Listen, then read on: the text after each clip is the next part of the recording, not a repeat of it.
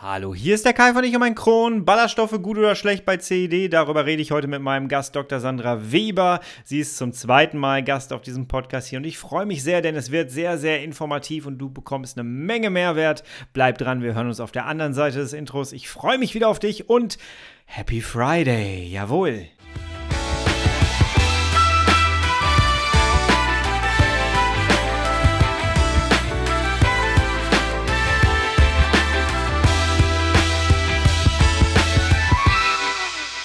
Herzlich willkommen zu einer weiteren Ausgabe von Ich und mein Kron, dein Kronpott.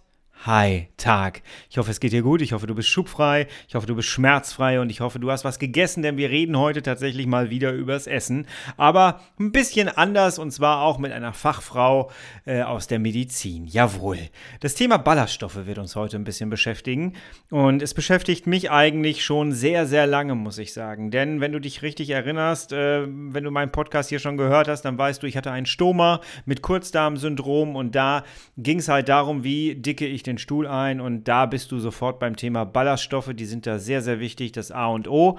Ähm, und ich habe hier auf meinem Podcast mit vielen Leuten sprechen dürfen und viele haben mir berichtet, dass Ballaststoffe für sie immer mit Schmerzen verbunden ist.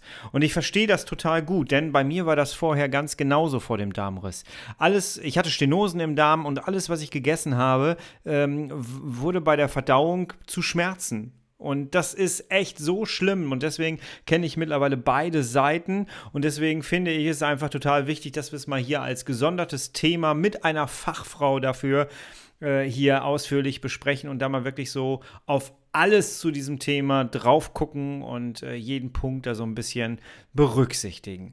Ich habe gesagt, heute ist die zweite Folge mit Dr. Sandra Weber. Ich bin sehr, sehr glücklich, dass sie äh, hier zwei Folgen mit mir aufgenommen hat. Die erste Folge ging um äh, die Zähne, Zahn und Darm. Die Folge findest du unter dieser Folge hier verlinkt. Hör da gerne mal rein.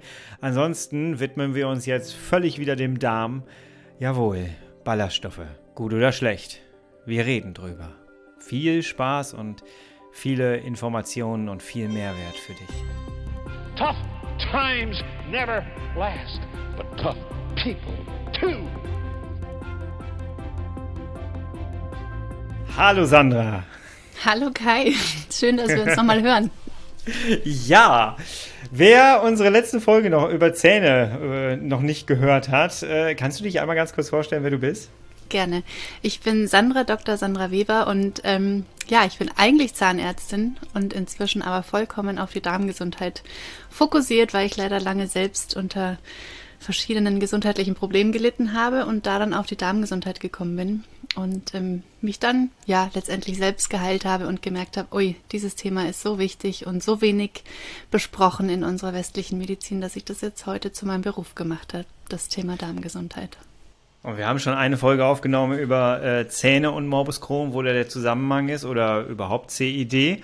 Ähm, super spannend, wenn du es noch nicht gehört hast, hör sie dir bitte unbedingt auf jeden Fall an. Heute reden wir aber nicht über Zähne, sondern heute reden wir über ein auch sehr spannendes Thema und sehr wichtiges Thema und zwar das Thema Ballaststoffe. Ja, heißes Thema. ja, vor allem glaube ich auch tatsächlich für Leute mit CID, weil die können ja auch wehtun. Aber ja. da lass uns erst später drüber reden. Lass uns erstmal darüber reden, was sind eigentlich Ballaststoffe und warum sind die so wichtig für uns? Ja, also Ballaststoffe sind letztendlich Pflanzenstoffe, die der Körper selbst nicht verdauen kann. Das heißt, der Körper produziert keine Verdauungsenzyme, die Ballaststoffe aufspalten könnte. Und daher kommt auch der Name. Früher hat man gedacht, okay, wenn der Körper sie selbst nicht verdauen kann, dann sind sie Ballast. Darum heißen sie Ballaststoffe. Inzwischen weiß man aber, dass Ballaststoffe extrem wichtig für die Gesundheit sind. Ähm, und das sieht aus folgenden Gründen so aus, denn wenn man Ballaststoffe isst, dann werden die eben nicht wie andere Lebensmittel im Dünndarm verdaut und in die kleinsten Einzelteile aufgespalten. Das ist ja das, was man als Verdauung bezeichnet, sondern sie landen quasi mehr oder weniger unberührt im Dickdarm. Und da beginnt dann der spannende Prozess. Ähm, und dann kommt es ein bisschen darauf an, was für Ballaststoffe man gegessen hat. Man unterscheidet nämlich zwischen löslichen Ballaststoffen und unlöslichen Ballaststoffen. Okay. Und ähm, ja, das ist auch nochmal ein extra Thema, aber es ist eigentlich sehr interessant, weil die natürlich auch je nachdem löslich oder unlöslich, unterschiedliche Wirkungen haben. Also lösliche Ballaststoffe sind zum Beispiel Pektin oder Inulin aus Obst und Gemüse. Und unlösliche Ballaststoffe ist die Zellulose zum Beispiel in Getreide oder auch in Hülsenfrüchte. Und die Wirkung oder die Funktion ist eben sehr unterschiedlich. Also lösliche Ballaststoffe, die man eben in Gemüse und Obst vor allem findet, ähm, können extrem viel Wasser binden. Das bedeutet, sie dienen als Quellstoff im Dickdarm. Und dadurch wird das Stuhlvolumen erhöht, auch jetzt ein sexy Thema, aber es ist einfach unglaublich wichtig. Drum, ähm, Auf diesem Kanal ja völlig an. normal. genau, sehr gut. Ähm, das heißt, das Stuhlvolumen wird erhöht und die Stuhlkonsistenz wird harmonisiert. Das heißt, wenn der Stuhl zu dünn ist, kann durch ähm, Ballaststoffe eben das ausgeglichen werden und der Stuhl wird angedickt und umgekehrt, wenn der Stuhl zu hart ist, kann über Ballaststoffe der Stuhl aufgelockert werden, so dass er einfach eine gute Konsistenz hat und über dieses vergrößerte Stuhlvolumen und die harmonisierte Konsistenz fällt dann dementsprechend auch die Darmentleerung viel, viel einfacher. Das ist quasi eine Funktion von den löslichen Ballaststoffen. Aber, und jetzt wird spannend, diese löslichen Ballaststoffe sind auch das Futter oder sagen wir die Leibspeise unserer Darmbakterien. Das bedeutet, wenn wir lösliche Ballaststoffe essen, fördern wir damit das Wachstum oder die Entstehung einer gesunden Darmflora.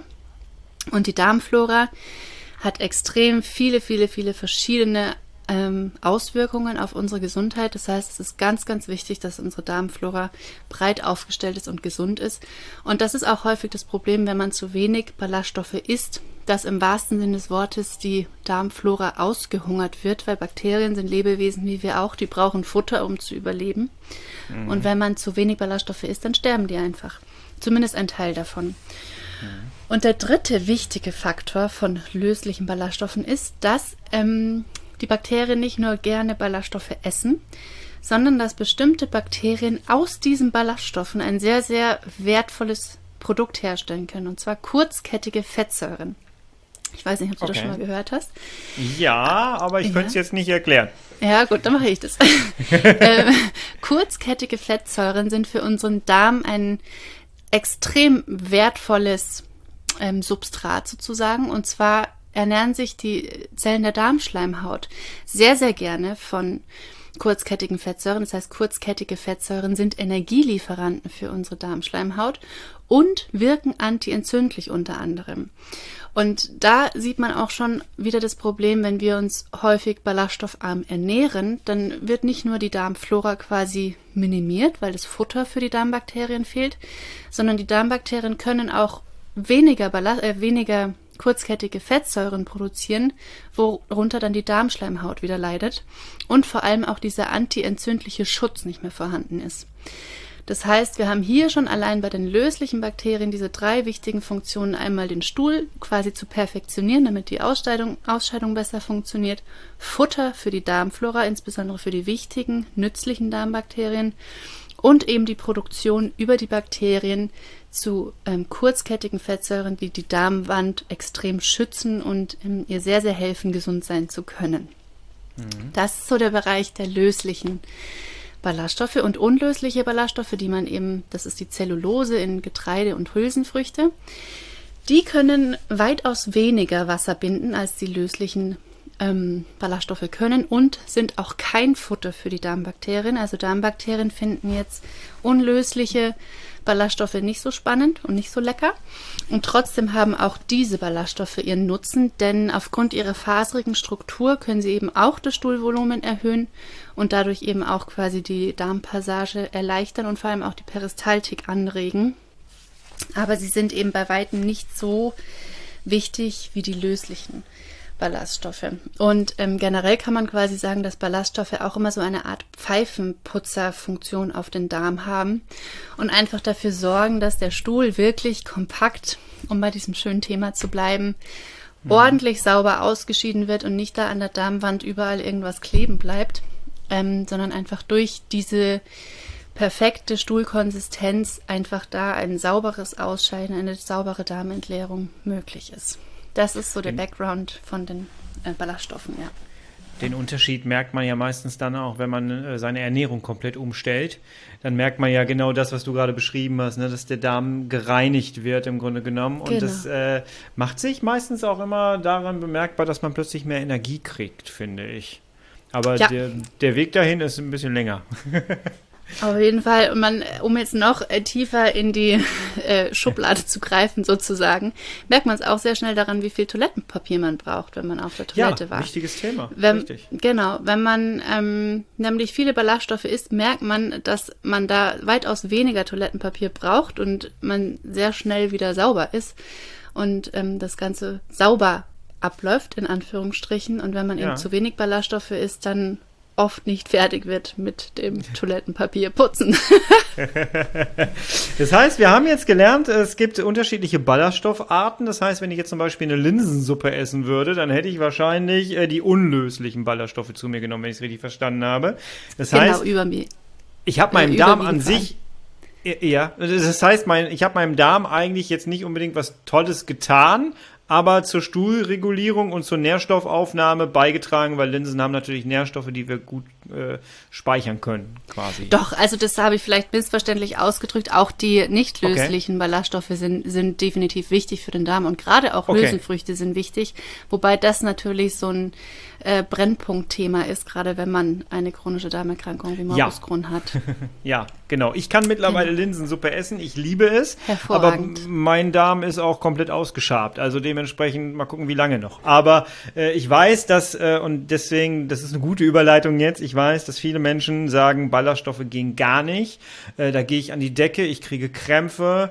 Ähm, wie fange ich an oder, oder noch anders? Schließt Morbus Crohn oder CED, ein kaputter Darm, schließt das eine Aufnahme von Ballaststoffen aus? Definitiv nein.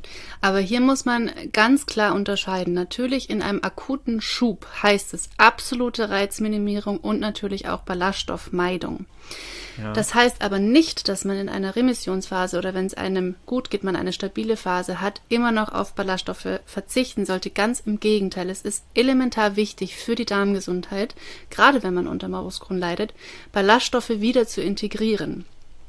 Ähm, und da ist einfach wirklich, wirklich wichtig, in kleinen Mengen und sehr, sehr geduldig anzufangen und auch mit den löslichen Ballaststoffen anzufangen. Das heißt mit Obst und Gemüse. Und Okay. ähm, da muss man wirklich geduldig sein, sehr geduldig sein, ähm, testen, was funktioniert bei mir, was funktioniert bei mir nicht. Das ist bei jedem individuell. Der eine verträgt Zucchini, Banane, Apfel super, der andere sagt, boah, das geht bei mir gar nicht. Ich würde immer empfehlen, mit ähm, gedünstetem Gemüse oder auch mit gekochtem Obst anfangen. Das wird meistens besser vertragen. Und da dann wirklich in kleinen Mengen anfangen. Sich irgendwie eine, ein Stück Zucchini dünsten und das dann essen und gucken, was passiert. Oder eine Kartoffel oder mal es mit einem, einem Kompott versuchen. Aber wirklich geduldig sein und auch in kleinen Mengen. Und wenn man dann merkt, okay, es funktioniert, dann die Menge auch langsam erhöhen und dann auch die Vielfalt erhöhen. Das Ziel ist am Ende so viel, viel verschiedene Ballaststoffquellen oder generell pflanzliche Lebensmittel wie möglich wieder in die Ernährung zu integrieren, weil das ist die Basis einer gesunden Darmsituation. Ich äh, erinnere mich gerade an ein Gespräch, das ich hier geführt habe auf dem Podcast mit einem Gast, die mir gesagt hat, ich würde so gern mal endlich wieder einen Salat essen, aber ich vertrage tatsächlich nur Fleisch. Das wäre jetzt genau das, was du gesagt hast. Ich kann trotzdem langsam anfangen, oder? Genau. Oder was würdest du jemandem sagen, der sagt, ich vertrage aber nur Fleisch? Ja, das ist ähm, ja schon eine verzwickte Ausgangssituation. Es ist gar nicht so selten, weil Rohkost eben häufig nicht vertragen wird, aber es muss definitiv nicht Rohkost sein. Da muss man für sich gucken, was vertrage ich besser. Manche vertragen auch Rohkost besser. Das wirklich individuell testen. Und da ist dann das A und O, nicht nur bei dem zu bleiben, was man gut verträgt, weil von Fleisch alleine kann der Darm nicht gesund werden. Ähm, es ist zwar, es ist ein bisschen unfair, weil man manchmal dann Lebensmittel, die insgesamt der Darmgesundheit eher unzuträglich sind, im ersten Moment besser verträgt, weil man nicht akut Probleme kriegt, aber sie diesen Gesamtzustand der Darmgesundheit, der Darmflora, ähm, langfristig eher schaden. Zum Beispiel, wenn man jetzt viel Wurstwaren oder viel rotes Fleisch und so weiter essen würde. Und pflanzliche Lebensmittel, die insgesamt der Darmgesundheit langfristig gut tun würden, in dem Moment aber zu Problemen führen. Das heißt, man muss hier wirklich diesen Kreislauf durchbrechen und sagen, ich integriere ganz bewusst immer mehr Obst und Gemüse und da aber wie gesagt, mit sehr viel Geduld, mit sehr viel Selbstliebe und Disziplin mhm. ausprobieren in kleinen Mengen und dann peu à peu steigern, sowohl in der Menge als auch in der Vielfalt. Also auf jeden Fall anfangen, es zu versuchen und äh, ganz wichtig, unbedingt. Ich habe damals Brokkoli ähm, äh, quasi in einen Mixer gegeben. Ich habe den ganz klein gemacht. Äh, mit Hafermilch damals war das, genau. Ja. Und dann wurde das Ganze, es, es gab dann auch so glutenfreies äh, Toastbrot oder sowas, kannst du mit dazugeben. Und dann kannst du das wunderbar zum Beispiel über eine Portion Nudeln machen als Bolognese-Soße. Ja. Ähm, und äh, das, muss ich sagen, habe ich sehr gut damals vertragen, als ich meine Schwierigkeiten hatte, ähm, weil es einfach äh, flüssig war. Ja, ich, ich gebe heute noch gerne ähm, Brokkoli in äh, zum Beispiel einen Shake. Thema Shake kommen wir gleich auch noch zu. Aber sag erst mal, wie viel Ballaststoffe muss man denn so, so zu sich nehmen am Tag? Das ist eine schwierige Frage oder ich finde sie schwierig, weil es gibt natürlich offizielle Stellen, die da offizielle Richtlinien und Mengenangaben angeben. Da wird 30 Gramm pro Tag angegeben. Aber ich persönlich, mh, ich persönlich halte nicht viel von solchen Mengenangaben, denn jeder Körper ist absolut individuell und gerade bei Morbus Crohn ähm, ist es natürlich mit 30 Gramm am Anfang unvorstellbar oft. Mhm. Und auch unabhängig, auch in einem gesunden Darm muss man einfach lernen, die auf den eigenen Körper zu hören und dann merkt man sehr schnell, ob man zu viel oder zu wenig, in den allermeisten Fällen zu wenig Ballaststoffe isst. Das heißt, meine Empfehlung, wenn ich gefragt werde, wie viel Ballaststoffe ähm, soll ich essen, ist immer Fins heraus. So unschön das ist, wir wollen ja gerne immer irgendeine Zahl haben, an der man sich festhält. Aber wichtig ist, dass du so viele isst, dass es für deinen Körper in Ordnung ist. Und das findet man heraus, indem man sich mit den Mengen eben vorantastet. Man braucht in unserer Ernährung generell keine Angst vor einer Überdosierung haben. Das Problem ist meistens eher, dass man viel zu wenig Ballaststoffe isst. Das heißt, wichtig ist äh, da erstmal, dass man überhaupt welche zu sich nimmt. Genau. Weil wenn man sich jetzt mal seine Ernährung ansieht und dann mal guckt, okay, was esse ich morgen? Ich spreche jetzt mal von der pa Pauschalperson. Mhm. Morgens esse ich meine Cornflakes mit Milch. Hat wenig Ballaststoffe. Mittags esse ich vielleicht auch ein Toastbrot oder vielleicht auch irgendwie Nudeln mit irgendwas da sind auch nicht mehr viele Ballaststoffe drin und abends dann nochmal irgendwelche einfachen Kohlenhydrate, zum Beispiel nochmal Brot oder Nudeln oder was weiß ich. Das heißt, da ist nicht viel. Wichtig ist, mhm. dass man viel, viel Obst und viel, viel Gemüse isst mit viel, viel löslichen Ballaststoffen. Und wenn man am Anfang die noch nicht verträgt, was ganz oft der Fall ist und auch nicht schlimm ist, ist es wichtig, dieses Wissen zu haben, dass man da wieder hinkommen möchte und da dann eben geduldig anfängt auszuprobieren, auszutesten, Schritt für Schritt immer mehr zu integrieren. Super spannend. Jetzt gibt es ja sowas wie Flohsamenschalen zum Beispiel. Das kennen ja auch mhm. viele Menschen mit Colitis und äh, Morbus Crohn, um gerade in Durchfallphasen ähm, wie sieht das aus? Ersetzt das meine ballaststoffreiche Ernährung aus deiner Sicht? Nein. Also Flohsamenschalen okay. sind natürlich eine tolle Ballaststoffquelle, aber hier gilt es wie mit der gesamten Ernährung, je vielfältiger, umso besser. Das wäre also Bakterien wollen nicht nur eine Ballaststoffquelle haben, die wollen da mhm. eine Bandbreite haben. Und natürlich liefern verschiedene Ballaststoffquellen, also verschiedenes Obst und Gemüse, natürlich auch unterschiedliche Nährstoffe. Mhm. Wenn man jetzt gerade mit Ballaststoffen anfängt und merkt, man kommt mit Flohsamenschalen gut zurecht, dann ist das super und dann kann man damit auch weiter arbeiten. Aber das ist definitiv der Anfang und nicht das Ende und nicht das Ziel.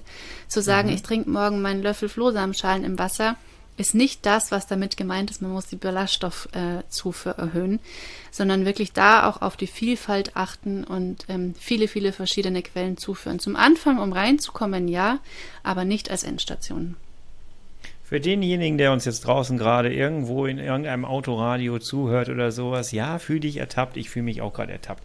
Äh, mit morgens einen Löffel Flohsamenschalen. Äh, ja, das ist äh, natürlich, ne, es ist schön einfach und schnell. Der ist und, ja nicht äh, verkehrt, überhaupt nicht, aber er ist definitiv nicht das, wobei es bleiben sollte. Ja, äh, könnte man sagen, Flohsamenschalen sind äh, so eine Art Nahrungsergänzungsmittel?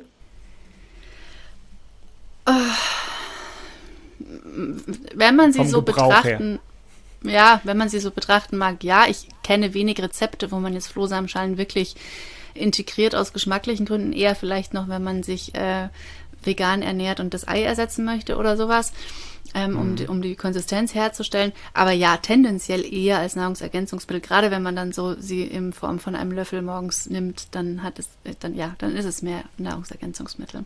Aber wie gesagt, nicht, nicht die alleinige Quelle für Ballaststoffe, definitiv nicht, wenn es darum geht, die Darmflora oder die Darmgesundheit zu peppeln, zu pimpen, dann reichen mhm. Ballaststoffe nicht als alleinige Ballaststoffquelle aus. Äh, Flohsamenschalen als alleinige Ballaststoffquelle. Ja.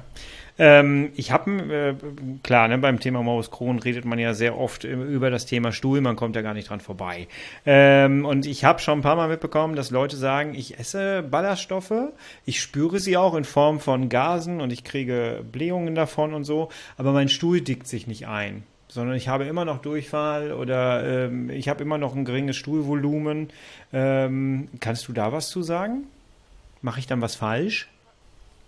Ja, da sind es verschiedene Sachen. Dann kann natürlich sein, dass man noch zu wenig Ballaststoffe gegessen hat, weil wenn man jetzt natürlich aber Schmerzen hat, ne, das ist immer der, der Extrafall oder die Ballaststoffe nicht verträgt, muss man dann mal switchen, vielleicht andere Quellen ausprobieren, vielleicht auch noch mal weniger nehmen, weil wie gesagt Ballaststoffe auch am Anfang noch Schwierigkeiten bereiten können, da dann auch gerne noch mal einen Schritt zurückgehen und sagen, okay, vielleicht fange ich nicht gleich mit der Linsensuppe an oder mit dem Teller Bohnen. Mhm sondern gehe vielleicht tatsächlich erstmal auf meine Haferflocken oder auf meine Banane oder auf von mir aus meine Flohsamenschalen zurück und gehe dann nochmal in kleinen Mengen voran, bis ich sie vertrage. Das ist so, das kann zu viel sein, kann zu wenig sein, warum es noch nicht funktioniert. Da muss man mit dem eigenen Körper und den Ballaststoffmengen quasi ein bisschen spielen und experimentieren. Und das kann einem von außen auch niemand sagen, weil was für dich mit Morbus Crohn funktioniert, kann für jemanden anderen mit Morbus Crohn ja. nicht funktionieren.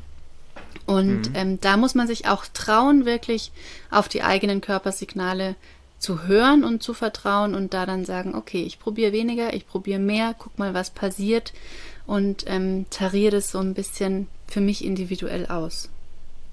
Das Aber sie als Folge, Entschuldigung, darauf zu streichen, ist, glaube ich, das Ungünstigste, was man machen kann. Das ist leider die Herausforderung, dass sie da am Anfang manchmal Probleme bereiten können und man dann sagt, oh, Ballaststoffe fasse ich nicht mehr an, damit habe ich nur Schmerzen.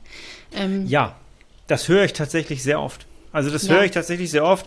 Ich habe am Anfang, als ich angefangen habe, äh, auf Instagram mit dem Thema äh, zu gehen, habe ich halt sehr oft äh, oder kriege es auch heute noch oft zu hören, von wegen, ähm, das, was du da alles zu dir nimmst, das könnte ich gar nicht zu mir nehmen. Ja. Was natürlich auch damit zusammenhängt, ich hatte schon einen Darmriss, das hat wahrscheinlich, war wahrscheinlich so eine kleine Abkürzung, die sehr schmerzhaft war.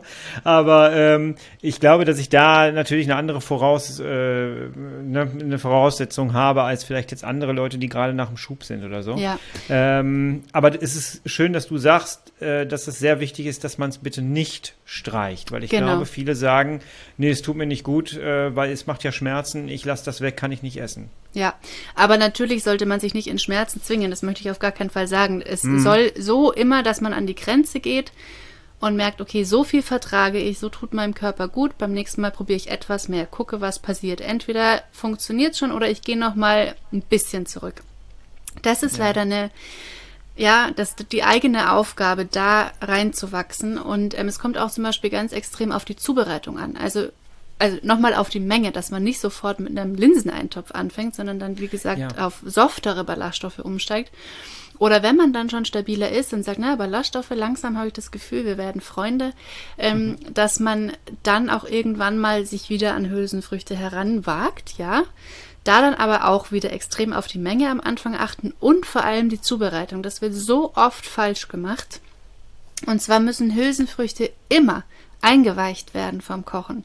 Am besten 24 Stunden, wenn man Probleme hat. Wenn man keine Probleme damit hat, ähm, ist alles gut. Aber wenn man Hülsenfrüchte Früchte nicht verträgt, also Hülsenfrüchte nochmal für alle sind Linsen, Bohnen, Kichererbsen, Erbsen, ähm, dann unbedingt einweichen, 24 Stunden einweichen, einfach in Wasser geben, vielleicht das Wasser auch nochmal wechseln und auf jeden Fall vorm Kochen das Wasser wechseln. Das ist ganz, ganz wichtig. Wasser ablassen, okay. die Hülsenfrüchte nochmal durchspülen und kochen. Und dadurch werden sehr, sehr viele Antinährstoffe oder von den Nährstoffen, die reizen können, schon mal entfernt. Und wenn man noch einen draufsetzen möchte, dann kann man Hülsenfrüchte auch keimen lassen. Weil durch diesen Keimprozess noch mehr reizende Stoffe eliminiert werden und dann entstehen daraus richtige Nährstoffbomben. Aber auch da wieder in kleinen Mengen, weil dann viele übermotiviert sind und denken, boah, ich, ich mache jetzt Ballaststoffe. Die hat gesagt Ballaststoffe. und knallen sich da dann eine Riesenportion drauf. Nee, so funktioniert's nicht. Also wirklich mit Geduld, Selbstliebe, dem Körper zuhören, ihm entsprechende Mengen geben, tarieren, okay, vertrage ich schon etwas mehr, okay, vertrage ich noch nicht etwas weniger und auf die Zubereitung ganz, ganz dringend achten.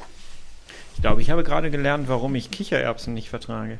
Ich glaube, das ist, äh, ich äh, weiche die tatsächlich nicht ein. Das ist, glaube ich, dann der Fehler.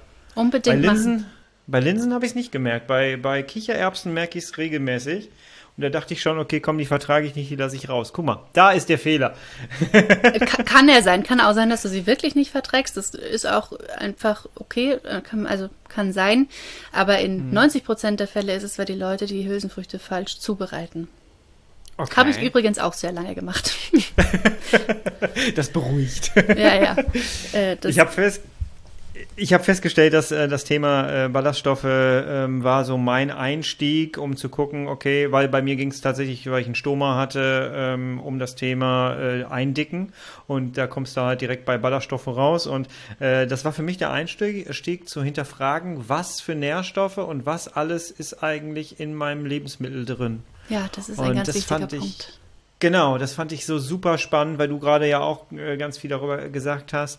Ähm, ja, man fängt plötzlich an zu hinterfragen, was ist in meiner Ananas zum Beispiel drin, ja. in meiner Banane drin. Ähm, und äh, es fügt sich plötzlich so ein riesengroßes Bild zusammen, wie wichtig eigentlich die natürliche Nahrung für uns ist. Ne? Auf jeden Fall.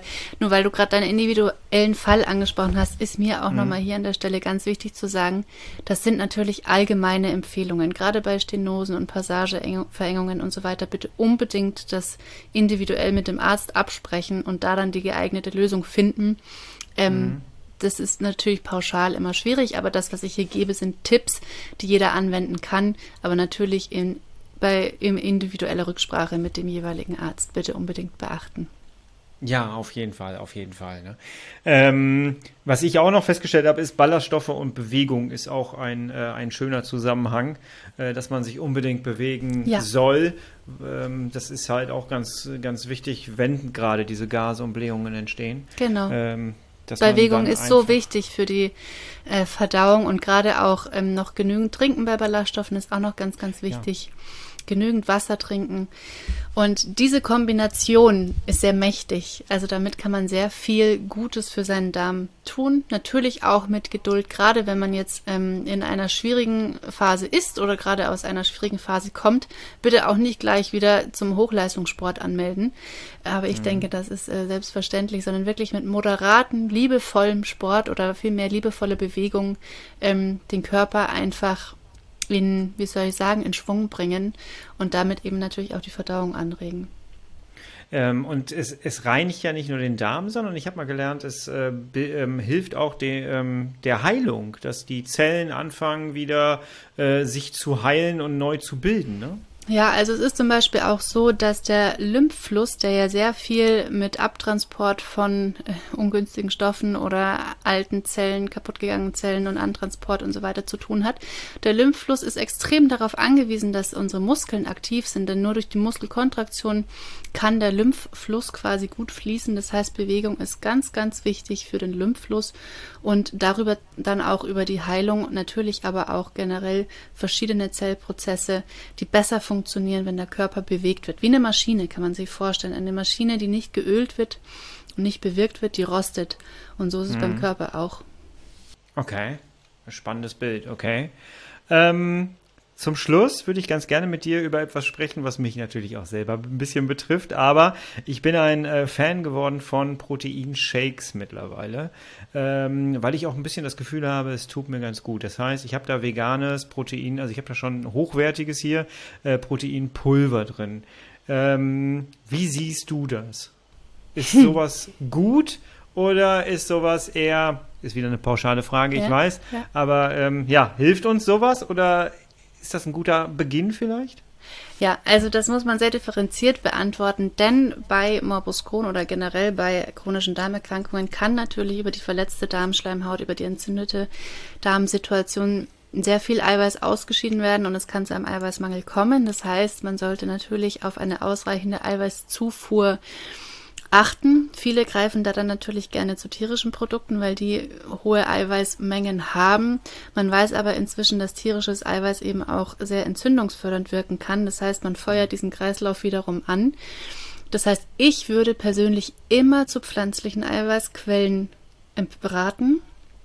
Und ähm, wenn du jetzt von Shakes sprichst oder Pülverchen sprichst, es ist egal, ob Shakepulver, Riegel oder wie auch immer, gilt mhm. wieder die Zutatenliste. Es ist das ja. A und O, das hatten wir bei den Nahrungsergänzungsmitteln schon mal. Zucker. Ähm, zu sehen, was ist da noch drin, was für Füllstoffe sind da drin. Am schlimmsten Konservierungsstoffe, Aromen, wieder Zucker, damit es toll schmeckt, oder auch Zuckerersatzstoffe. Da hilft das beste Eiweiß nichts, wenn all diese Stoffe drin sind. Das heißt, wenn man Eiweiß substituieren möchte, das heißt noch eine externe, eine extra ähm, Eiweißquelle nutzen möchte, bitte unbedingt auf reine Qualität, auf sortenreine ähm, pflanzliche Proteinpulver oder, oder äh, Riegel zurückgreifen und wirklich darauf achten, dass da keine Zusatzstoffe drin sind, kein Zucker drin ist, keine ähm, Konservierungsstoffe drin sind, keine Farbstoffe drin sind. Das ist bei einer ähm, chronischen Darmerkrankung extrem wichtig, ist aber auch im gesunden Darm sehr, sehr wichtig. Und mein Lieblingspflanzenprotein ist da ähm, qualitativ hochwertiges Hanfprotein. Denn ähm, Hanfprotein ist ein sehr leicht verdauliches Protein, hat alle essentiellen Aminosäuren und liefert halt neben der hohen Eiweiß, ähm, neben dem hohen Eiweißgehalt noch viele weitere nützliche Stoffe wie Omega-3-Fettsäuren und viele Nährstoffe, die dann wiederum antientzündlich wirken. Also mhm. das ist eine sehr wertvolle Eiweißquelle. Und da aber, wie gesagt, immer darauf achten, dass man ein reines, qualitativ hochwertiges Produkt nimmt, in dem sonst nichts drin ist. Also wenn man die Zutatenliste liest, sollte da genau draufstehen 100% Hanfprotein aus biologischen okay. Hanfsamen. Das okay. ist ganz wichtig. Und da vielleicht in dem Rahmen auch nochmal, warum ich dieses biologisch immer betone, weil immer alle sagen, ja, Bio oder Bio nicht. Hm? Pestizide sind der Tod für den Darm.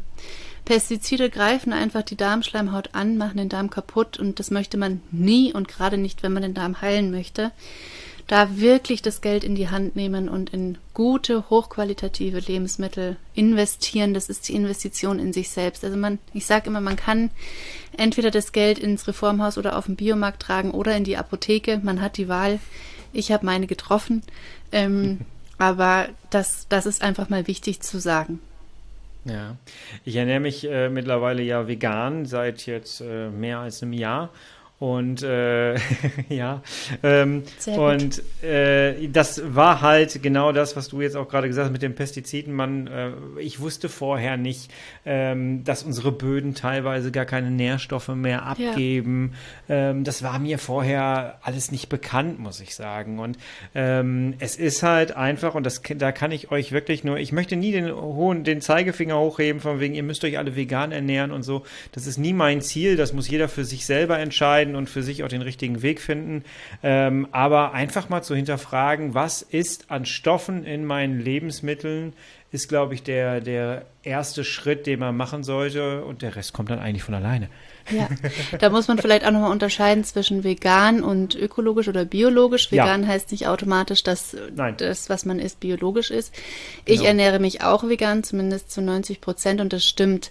Wenn man mal beginnt zu hinterfragen, was da auf dem Teller landet, sei es aus ähm, der Massentierhaltung oder vielleicht auch aus dem Supermarktregal in Form von fertigen Produkten, was da alles drin ist, dann hat das mit Lebensmittel nicht viel zu tun. Mhm. Und ähm, gerade wenn man ein gesundheitliches Problem hat, ist es extrem wichtig, welche welches Rohmaterial man quasi dem Körper zur Verfügung stellt, mit dem er arbeiten kann. Ob das qualitativ ja. hochwertige Lebensmittel sind, die er umsetzen kann, die er in den Körper einbauen kann oder ob es eben minderwertige Lebensmittel oder Stoffe sind, die gar nicht als Lebensmittel dienen. Ein Konservierungsmittel oder ein, ein Aroma, eine aromatische Substanz ist nichts, womit der Körper arbeiten kann. Das belastet ihn, das ist Bauschrott. Mhm. Ähm, man kann sich das immer vorstellen, wie, wie, wie an einer Baustelle. Das Haus kann nur so gut werden, wie das Baumaterial, das geliefert wird. Und wenn wir da nicht bereit sind zu investieren, dann investieren wir später in die Reparaturkosten. Und ähm, das ist sehr, sehr wichtig, das mal zu verstehen. Ich habe das selbst lange nicht gemacht. Ich dachte mir immer, naja, ob ich jetzt äh, Bio oder nicht, Pff, keine Ahnung. Ähm, mhm. Aber wenn ich dann verstehe, okay, die Paprika mit Pestiziden schadet mir, die Paprika ohne Pestizide fördert meine Gesundheit oder welches Gemüse, Obst auch immer, ähm, ist es ein extrem großer Unterschied und noch viel schlimmer ist es natürlich in der Massentierhaltung, aber das ist ein anderes Thema. Da, ähm, ja, das stimmt, das ist. Ja. Aber ähm, hier kann ich auch wirklich nur motivieren, einmal da die eigene Denkweise und die eigenen Gewohnheiten zu hinterfragen und gegebenenfalls zu verändern. Und bei mir ist es genau wie dir, bei, bei dir, ich möchte da keinen Zeigefinger erheben, weil ich selbst sehr, sehr lange anders gedacht habe und dann irgendwann ja. der Groschen gefallen ist. Ähm, aber zum Beispiel ist Deutschland auch, ich glaube, europaweit das Land, das auf der Liste, was für Lebensmittel ausgegeben wird, ähm, ganz unten ist.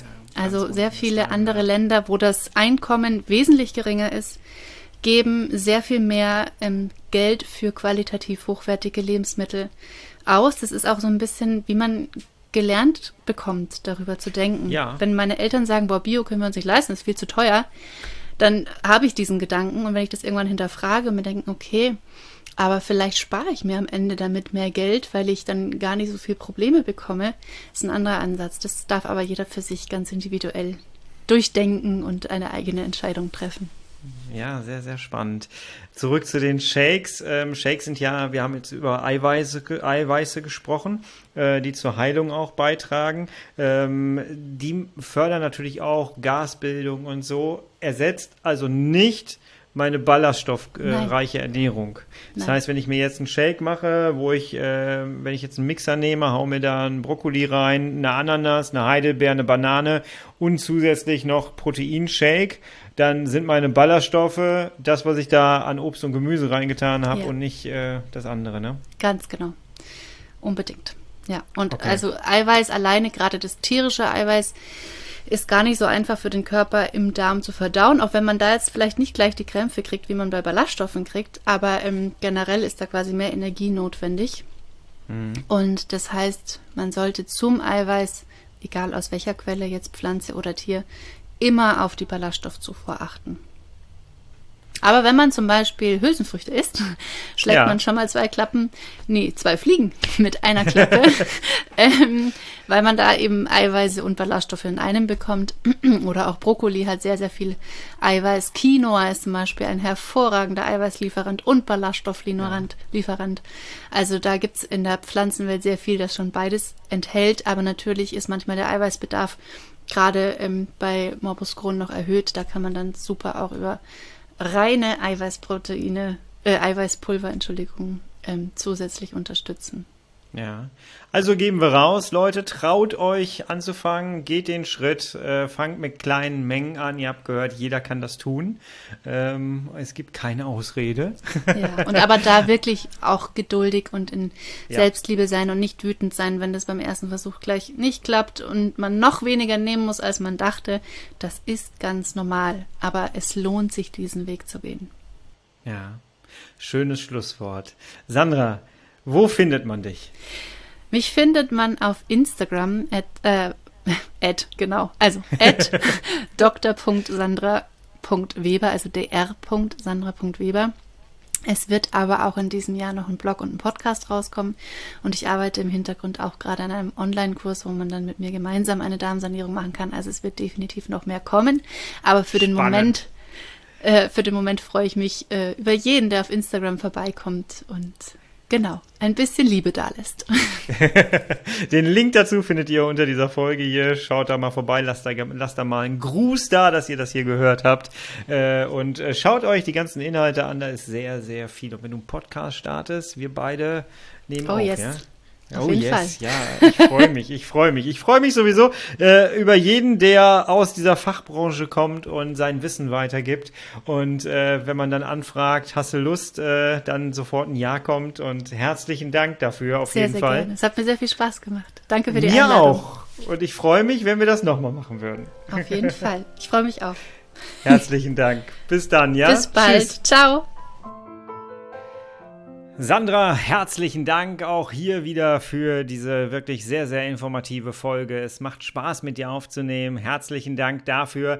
Und wieder mal merke ich, ich habe auf Instagram mal einen Post darüber gemacht, dass ich meinen Podcast mittlerweile sehe wie so eine gemischte Tüte an Süßigkeiten, wo alles ganz bunt drin ist. Und du kennst wahrscheinlich eine gemischte Tüte. Musst du mit dir mal meinen Post durchlesen. Ich habe dir da so meine Geschichte dazu erzählt. Und ich glaube, dass dieser Podcast wirklich sehr, sehr viele Themen, so viele verschiedene Themen auch beinhaltet mittlerweile, dass wirklich für jeden irgendwas dabei ist. Wenn du keine Lakritz magst, ist mit Sicherheit etwas im Weingummiregal zu finden für dich.